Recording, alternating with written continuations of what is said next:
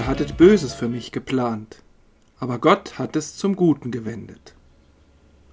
Guten Tag und herzlich willkommen zur zehnten Folge meines Podcasts Kirchstücke. Mein Name ist Manuel Kronast, ich bin Pastor in Hannover und das heutige Kirchstück gehört zum Predigttext des 27. Juni 2021.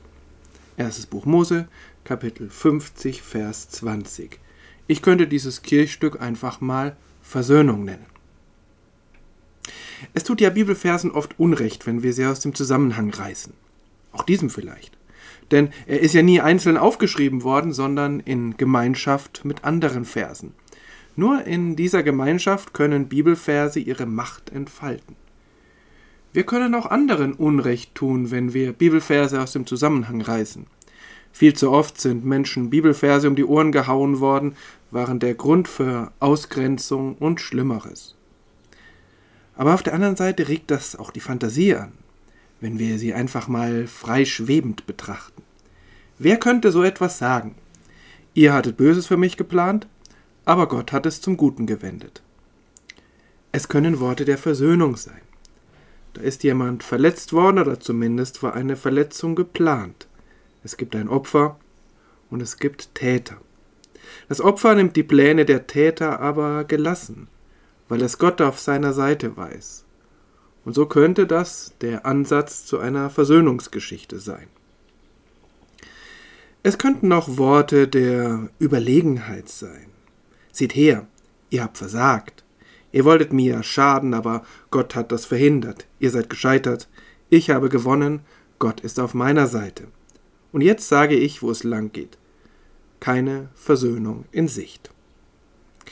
In jedem Fall aber scheint hinter diesem Vers eine Verletzungsgeschichte zu stecken und auch eine längere Verletzungsgeschichte. Ihr hattet geplant, Gott hat es gewendet. Das geht nicht einfach über Nacht. In der Bibel ist das so. Diese Worte stehen am Ende einer der längsten und schönsten Geschichten der Bibel, der Josefsgeschichte. Oder genauer, es ist die Geschichte von Josef und seinen Brüdern. Er ist das Opfer, sie sind die Täter. Die Geschichte zieht sich über Jahrzehnte, aber der Ausgangspunkt sind Rangkämpfe unter Geschwistern. Eigentlich ja nichts Besonderes. Jakob hat zwölf Söhne von vier Frauen. Das allein ist schon eine schwierige Familienkonstellation, weil alle vier Frauen in einem Haus zusammenwohnen. Jakobs Lieblingsfrau Rachel hat zwei Söhne, der ältere davon ist Josef. Josef ist der Lieblingssohn Jakobs, was der auch nicht geheim hält. Josef ist außerdem schlau und ein Träumer. Aus seinen Träumen liest er heraus, dass seine Brüder sich einmal von ihm werden verneigen müssen. Unvorsichtigerweise erzählt er ihnen das, beliebt macht er sich dabei nicht. Als die Brüder einmal allein sind, kommt es zum Streit. Josef wird in einen Brunnen geworfen. Die anderen überlegen kurz, ihn zu töten, wo er jetzt schon mal in ihrer Macht ist, aber dann verkaufen sie ihn doch lieber als Sklaven nach Ägypten und erzählen dem Vater, er sei von wilden Tieren getötet worden. In Ägypten macht Josef auch als Sklave Karriere. Er lehnt es aber ab, mit der Frau seines Besitzers zu schlafen. Aus Rache beschuldigt sie ihn, sie belästigt zu haben, und Josef wird ins Gefängnis geworfen. Dort bleibt er lange Jahre, bis seine Traumdeutungen ihm endlich etwas nützen. Er deutet nämlich einen seltsamen Traum des Pharao, des ägyptischen Königs. Und er deutet ihn so. Ägypten werden sieben reiche Erntejahre und sieben Jahre von Missernten bevorstehen. Bald ist Josef der oberste Beamte des Pharao, legt reiche Vorräte für die mageren Jahre an und rettet so das ägyptische Volk. Aber nicht nur das. Weil die anderen Völker ringsherum keine Vorräte angelegt haben, hungern sie nun und suchen Hilfe in Ägypten, denn dort gibt es ganz offensichtlich Essen und Trinken im Überfluss. So auch Jakobs Brüder. Sie kommen nach Ägypten und bitten, betteln um Getreide. Und sie bitten und betteln bei Josef, bei ihrem Bruder, den sie nicht erkennen. Er weiß dagegen sofort, wen er vor sich hat, und er erlaubt sich einen Scherz mit ihnen. Einen goldenen Becher versteckt er in ihrem Gepäck und lässt sie als Diebe verhaften. Dann gibt er sich zu erkennen, begnadigt sie, und sie kommen alle inklusive Vater und Frauen nach Ägypten, wo sie eine neue Heimat finden.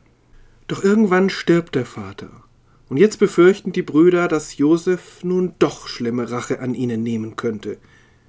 Sie werfen sich vor ihm nieder, sie machen sich zu seinen Sklaven, aber Josef lehnt freundlich ab. Ihr hattet Böses für mich geplant, aber Gott hat es zum Guten gewendet. Und so wird aus der möglichen Rachegeschichte eine Versöhnungsgeschichte. Josef hat die Macht, er hat die Möglichkeiten, und der Vater, der ihn vielleicht abhalten könnte, ist nicht mehr da.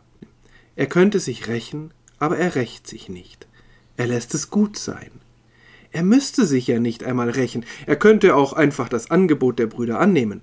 Wir sind deine Knechte, beteuern sie und werfen sich vor ihm auf den Boden. Aber er will das nicht. Er will, dass sie als Familie weiterleben können. Und überhaupt, ich bin nicht Gott, sagte ihn. Wieso funktioniert das hier? Oft genug funktioniert Versöhnung nicht, auch in der Bibel. Zweierlei kommt hier zusammen. Die Brüder ändern sich. Zuerst schieben sie noch den verstorbenen Vater vor. Er hat gesagt, dass du uns verzeihen sollst. Aber dann geben sie jeden Rest von Stärke, von Anspruch auf, liegen vor Josef und überlassen alles ihm. Das ist einerseits unglaublich riskant. Sie können ja nicht sicher sein, dass er sie nicht doch versklavt. Andererseits scheinen sie aber darauf zu vertrauen, dass Josef sie nicht vernichten wird. Und es funktioniert ja auch. Denn auch Josef hat sich geändert. Er hat seinen eigenen Platz im Leben gefunden. Er ist nicht mehr angewiesen darauf, dass die Brüder ihn wunderbar finden, dass die Brüder ihn als einen, der stärker ist, als sie anerkennen. Er ist nicht mehr darauf angewiesen, das Lieblingskind des Vaters zu sein. Und so braucht er auch die Rache nicht, um sich stark zu fühlen. Er ist stark.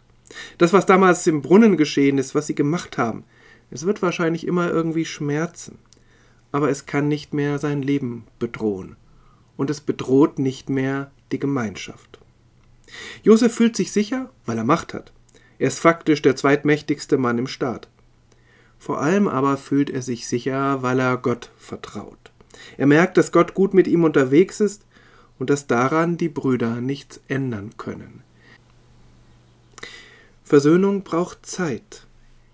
Versöhnung ist nicht selbstverständlich. Versöhnung gelingt, wenn Menschen sich dabei sicher fühlen.